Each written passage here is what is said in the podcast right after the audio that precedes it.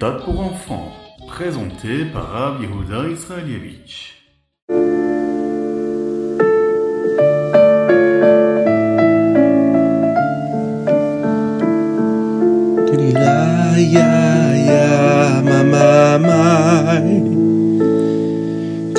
Ya na la ya na ya ya va ya na que nous avons l'habitude de chanter Shabbat Kodesh en ce jour de Erev Shabbat Shabbat Mevarichim vous savez que même si ce Shabbat est Shabbat Mevachim, nous ne récitons pas la bénédiction spéciale pour le mois, le Misha Sanissim. Pourquoi? On a l'habitude de le faire pour chaque mois. Nous disons par exemple tous les Teilim, attention, avant la tfila le matin. Nous observons la coutume de faire un beau Farbrengen. Dans notre Ayom Yom, nous allons en parler. Euh, nous allons dire qu'Akadosh Baruch lui, Hachem lui-même va bénir ce mois-ci. Et il y a une autre raison pour laquelle nous ne bénissons pas le nouveau mois, c'est celle de faire perdre un petit peu le chemin et à la route euh, du Yetzirara, afin qu'il ne sache pas vraiment quel jour nous sommes et qu'il ne dise pas de mauvaises choses sur le peuple juif, Chaz Shalom, à Rosh Hashanah, le jour de Rosh Hashanah. Alors, qu'est-ce que ça signifie de faire perdre la bonne route au Satan, au Yetzirara est-ce que lui ne se souvient pas vraiment de quel mois nous sommes et de quelle année nous sommes? Pourquoi vraiment lui, chaque année, il se fait avoir? Est-ce qu'on peut dire une chose pareille? Alors, on va le comprendre à travers une histoire qui nous a racontée. Dans les premières années qui ont suivi la nomination du rabbi Rachab, le rabbi Shalom Dovber, en tant que rabbi, un chassid est venu demander une bracha pour quelque chose de très grave dont il avait grandement besoin. Là, le rabbi Rachab, le rabbi Shalom Dovber, lui a dit « Je suis désolé, mais je ne peux pas t'aider. » Vous pouvez imaginer ce que ce chassid a ressenti. Il était tellement bouleversé qu'il est sorti de la yéchidoute et il s'est mis à pleurer, encore et encore. Le frère du rabbi Shalom Dovber, le Raza, l'a vu et lui a demandé ce qui s'était passé. Le Raza a eu de la peine pour lui. Et il est parti demander au rabbi Rachab, son frère, pourquoi le chassid ne pouvait pas obtenir de bénédiction. Le rabbi Rachab lui a alors dit d'aller le chercher, de lui dire de mettre son gartel et de venir et là, il lui a donné une bénédiction. La question qui se pose, c'est pourquoi est-ce que le Rabbi Rachab a-t-il fait cela? Pourquoi il n'a pas simplement donné une bénédiction au chassid lorsqu'il l'a demandé la première fois? La réponse est que la première fois, le chassid n'était pas un keli, un réceptacle pour recevoir la bénédiction. Ce n'est qu'après avoir pleuré et fait échouva qu'il méritait de recevoir cette bénédiction importante dont il avait tant besoin. Il en va de même. Pour la bénédiction du mois, Akadosh Baruch dit non. Tu ne peux pas bénir le mois. Alors, nous, nous en sommes très tristes. On peut s'en sentir très mal. Et on essaye d'y réfléchir pourquoi? Et là, nous faisons teshuva, encore plus teshuva, et nous devenons meilleurs. Lorsque nous faisons cela, le Yetzirara, le Satan, devient confus. Pourquoi? Parce que lui, il espérait que le peuple juif fasse vraiment Birkat HaChodesh et continue à se comporter comme d'habitude, sans prise de conscience réelle. Mais maintenant, parce que nous ne pouvons pas, eh bien, nous essayons de devenir meilleurs, et là le Satan, le Yetzirah, et n'a plus rien à faire de mal ni à dire de mal du peuple juif. Alors comme dans l'histoire, nous devenons un réceptacle et nous devons faire cet effort-là, en cette veille de Shabbat, Shabbat Mevarichim, du mois de Tishri et Tashimpe Dalet pour recevoir la bracha d'Akadosh qui va nous donner cette bracha lui-même sans qu'on ait besoin nous-mêmes de bénir ce mois-là, ce qui nous donne une bénédiction pour toute l'année.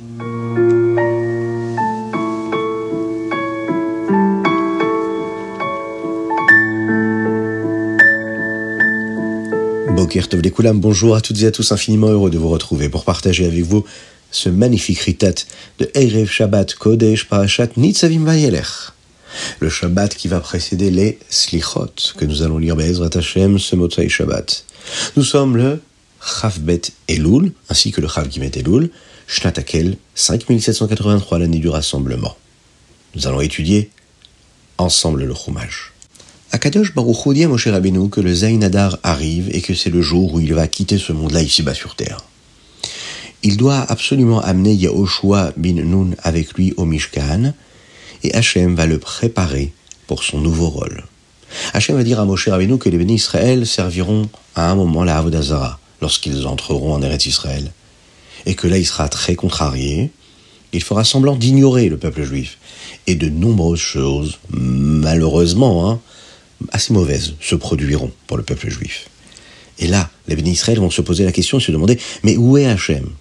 C'est là que Akadosh Baruch va demander à Moshe Rabbeinu d'écrire Haazinu, ce magnifique chant qui nous rappelle ce que les bénis Israël ont promis de faire. Il va dire à Moshe et à Yoshua ce qui arrivera au peuple juif. Il, y a beaucoup de nourriture en Eretz Israël à cette époque-là. Les bénis Israël vivent bien, il y a tout qui se passe comme ils font. Mais comme ils se comportent mal et qu'ils font Avodazara, Akadosh Baruch est très en colère. Il va dire à Yehoshua d'être fort et d'être courageux. Il amènera, bien sûr, lui, les bénis Israël en Eretz Israël. Lorsque Moshe Rabbeinu a fini d'écrire toute la Torah, il va dire aux Lévim de prendre le Sefer Torah qu'il avait écrit et de le mettre à l'intérieur du Aaron à Kodesh. D'après Rashi, hein, peut-être que c'est une étagère qui était attachée au Aaron et pas vraiment à l'intérieur. Cette Torah montrera toujours aux bénis Israël qu'ils savent ce qu'il faut faire. Les bénis Israël ont souvent arrêté d'écouter Hachem à travers l'histoire, même avec Moshe Rabbeinu à côté d'eux. Bien sûr, ils feront cette erreur après la disparition, le Zaïnadar de Moshe Rabbeinu, et cela leur rappellera vraiment, réellement, ce qu'ils sont censés savoir, le fait de savoir qui est cette Torah. Moshe va souffler dans deux trompettes, ces trompettes qu'il avait lui-même fabriquées pour appeler tous les Ékénim, les anciens, à venir entendre ce chant-là de Hahazinu. Dans ce chant-là, Hahazinu, Moshe dit que le ciel et la terre rappelleront au Béné Israël. Ils seront les témoins de ce qu'Hachem a fait et ils pourront rappeler au Béné Israël d'accomplir la Torah des mitzvot que Dieu leur a donnée. bien que les Béné Israël n'aient pas arrêté d'écouter Hachem avant la disparition de Yahushua, Moshe le dit. Il dit que cela se produira après son départ à lui. Parce qu'il aimait tellement Yahushua que cela lui semblait comme s'il parlait de lui-même. Et là, Moshe Rabbeinu va réciter le chant de Hahazino.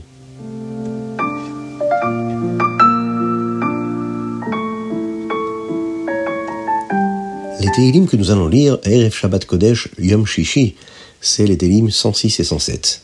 Dans le deuxième verset des psaumes d'aujourd'hui, le roi David dit Mi gevurot Hashem yashmiya kol deilato. Qui peut dire la grandeur d'Hachem, dire toutes les choses si spéciales à propos de Dieu.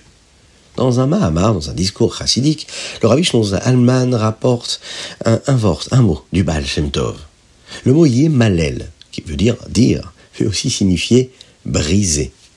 Ekvorot, qui veut dire la grandeur, peut aussi signifier la rigueur. Donc, le verset demande qui peut briser la rigueur d'Hachem? En effet, en effet, nous ne voulons pas la rigueur de Dieu, nous voulons que la bonté de Dieu. Alors, est-ce que c'est possible Maintenant, de briser cette rigueur de Dieu, et la réponse, elle est que Yashmiya Kol Teilato. Celui qui nous fait entendre les choses si magnifiques à propos de Dieu, c'est-à-dire le mot Teilato, qui nous fait penser au mot Teilim. Et les Teilim, euh, bien sûr, ça apporte énormément de brachot de bénédiction. Et à part toutes ces bénédictions que ça peut apporter, ça rappelle aussi le pouvoir si spécial qu'ont ces Teilim de faire en sorte qu'Akadosh Baruch ne soit pas strict avec nous, mais qu'il nous traite avec bonté. C'est pour cette raison que de lire, de réciter les Télim, le Baal Shem Tov disait, peut transformer et peut nous apporter que des choses positives et que de la miséricorde et de la bonté d'Hachem.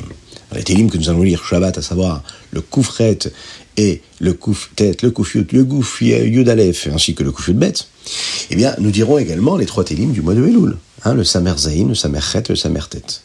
Et il y a un verset qui est très intéressant qui dit comme ça.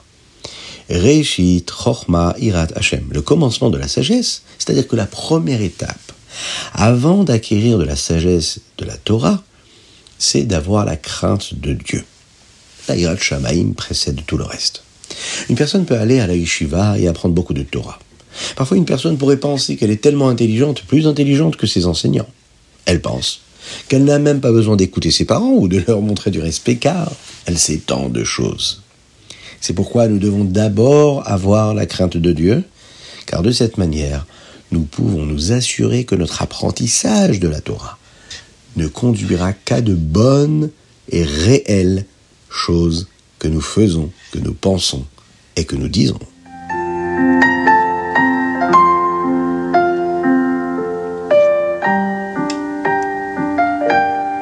Et nous passons au Tania du jour, mais avant cela, est-ce que vous avez mis une pièce dans la Tzedaka? Et là, il faut en mettre deux, parce que nous sommes vendredi, et nous faisons le Ridat de demain Shabbat, donc il faut deux petites pièces dans la Tzedaka. Et Mashiach arrivera. Comme nous l'avons vu, de nombreuses lettres de la Yigret Kodesh traitent de la tzedaka. Et celle-ci ne fait pas exception. Cette lettre est écrite à une ville particulière où les chassidim avaient du mal à subvenir à leurs besoins. Et par conséquent, ils ne donnaient pas autant de tzedaka. Et là, le rabbi Shmonzaman leur dit qu'ils font une erreur. Le rabbi Shmonzaman dit à cette ville qu'il sait à quel point il est difficile pour eux de gagner suffisamment d'argent pour vivre, pour nourrir leur famille, et il leur donne une bracha pour qu'Hachem les aide. Cependant, il n'est pas juste qu'ils aient cessé de donner de la tzedaka aux juifs pauvres qui vivent en Eretz Israël, car ceux-ci n'avaient personne d'autre pour les aider.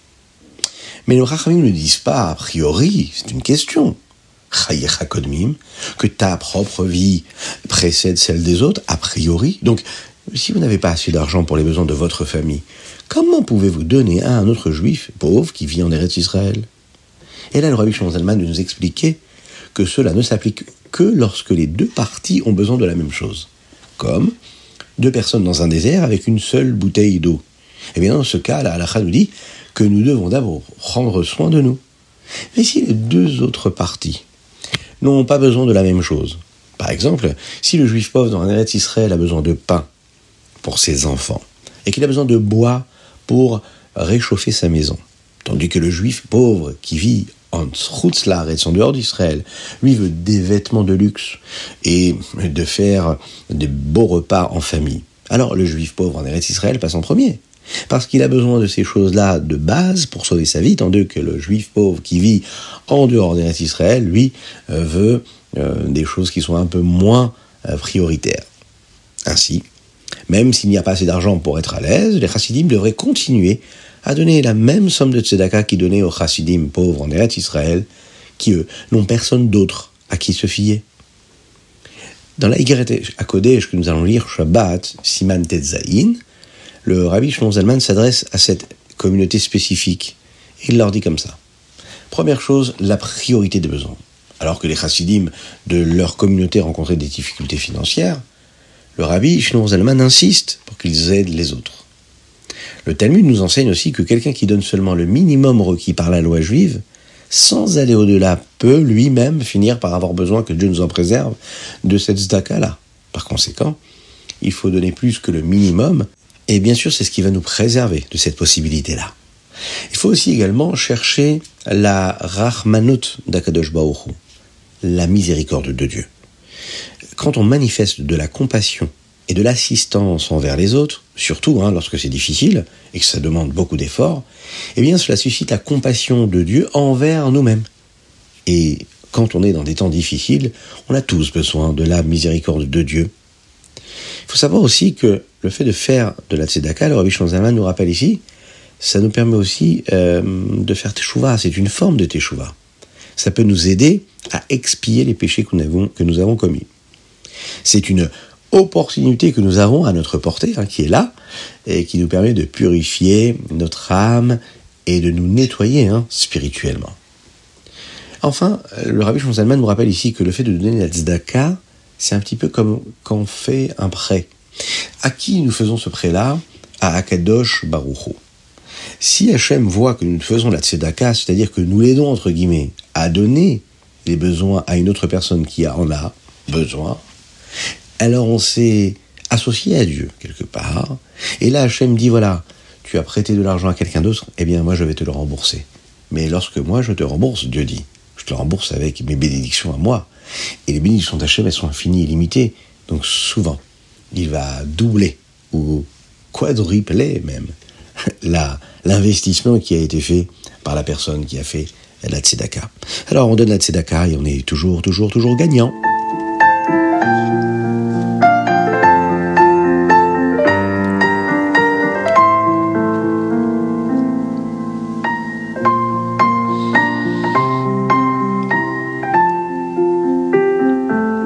Passons au Ayom Yom. Aujourd'hui, nous sommes le Chaf Bet Elul. Dans le Ayom Yom, aujourd'hui, nous apprenons que lorsque nous accomplissons la mitzvah de c'est-à-dire de faire une remarque à un proche qui s'est mal comporté, par exemple, eh bien, nous devons veiller à ne pas blesser ni embarrasser l'autre. C'est la chassidoute qui nous le dit. Elle nous enseigne que si nous devons montrer à quelqu'un qu'il a fait quelque chose de mal, c'est une mitzvah hein, de l'aider à faire les choses comme il faut, mais nous devons d'abord nous assurer que nous ne le ferons pas en lui faisant du mal et en lui causant du tort. Dans le Hayom Yom de Shabbat, Chav, Gimel et Lul, eh bien, nous voyons que l'apprentissage de la Torah doit être accompagné de bonnes midotes, c'est-à-dire des bons traits de caractère, un bon comportement. Il ne suffit pas d'étudier la Torah. Quand le fils du Rabbi Shimon Zalman, Moshe, était encore un enfant, il étudiait une Gemara où il était dit euh, qu'il y avait pas mal de choses spéciales qui se passaient sur les Chachamim, les sages. Rabbi Shimon Bar Yochai disait sur son maître, le Rabbi Akiva, hein, il disait comme ça Apprends de mes midotes, car elles ne sont qu'une infime partie des midotes de mon maître. En lisant cela, Rabbi Moshe a lu ça, hein, il n'était pas sûr de quelque chose. Rashi explique que le mot midot signifie la Torah, qu'il avait apprise de son maître, le Rabbi Shimon Bar Yochai, mais Rabbi Moshe savait aussi que le mot midot signifiait les midot, c'est-à-dire ce que nous ressentons, la façon avec laquelle nous agissons. Rabbi Shimon Zalman est venu et a dit avec un nigun, un chant chassidique, souvent comme il le faisait quand il expliquait quelque chose. Et il a dit comme ça, toute la Torah, ce sont toutes des midot tovot, c'est-à-dire des bonnes vertus, des bons traits de caractère, de la bonne morale. Et même s'il y a certaines choses qui semblent montrer qu'Akadosh Baruch est strict avec nous, en réalité, c'est aussi une bonne mida. Pourquoi? Parce qu'il est là pour nous rendre meilleurs. Donc, les deux sont justes. Le mot midot signifie la Torah, mais ça signifie aussi les différentes vertus, les traits de caractère. Vous ne pouvez pas avoir de bonne midot sans la Torah, et vous ne pouvez pas avoir de Torah à moins d'avoir de bonnes midot. C'est la même chose qui est arrivé au Tzemar Tzedek aussi. Hein. Quand il était enfant, il étudiait également la Gemara et avait la même question. Et le Rabbi Zalman a expliqué la même chose.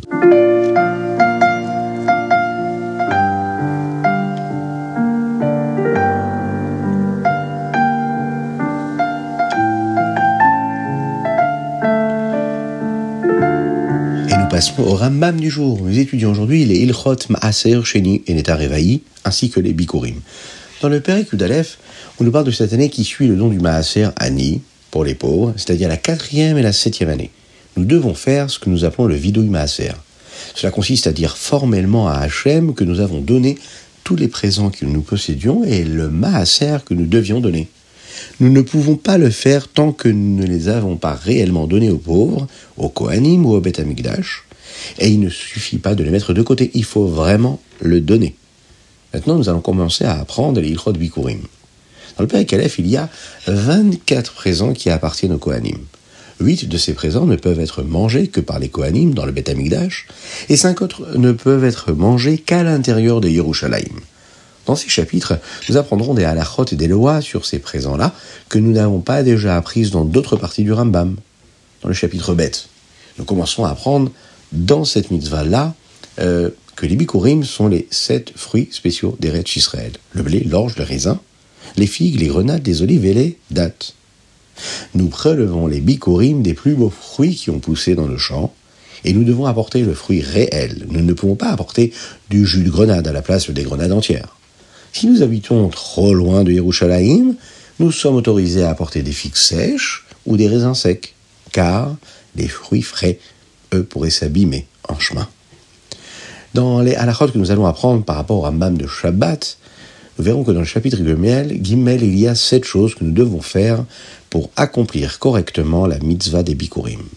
Première chose, apporter les bikurim à Yerushalayim. Il faut que ce soit dans un récipient. Il faut dire un paragraphe spécial qui dit à Akadosh Baruch que nous les avons apportés. Nous devons apporter aussi un korban chez la mime. Il faut que ce soit avec des chants. Il faut ensuite agiter les bikurim, un peu comme on fait avec le loulav, qui est appelé anafat abikurim. Et il faut aussi rester une nuit entière à Yerushalayim lorsque nous apportions ces bikurim-là. Dans le chapitre d'Alet, on nous dit que s'il y a des moments où quelqu'un n'a pas eu besoin de faire toutes ces sept choses-là, par exemple, euh, une femme, hein, elle, elle ne dit pas le paragraphe spécial. Et pourquoi? Parce qu'il y a des mots qui n'ont pas de sens, si ce n'est pas un homme qui les prononce.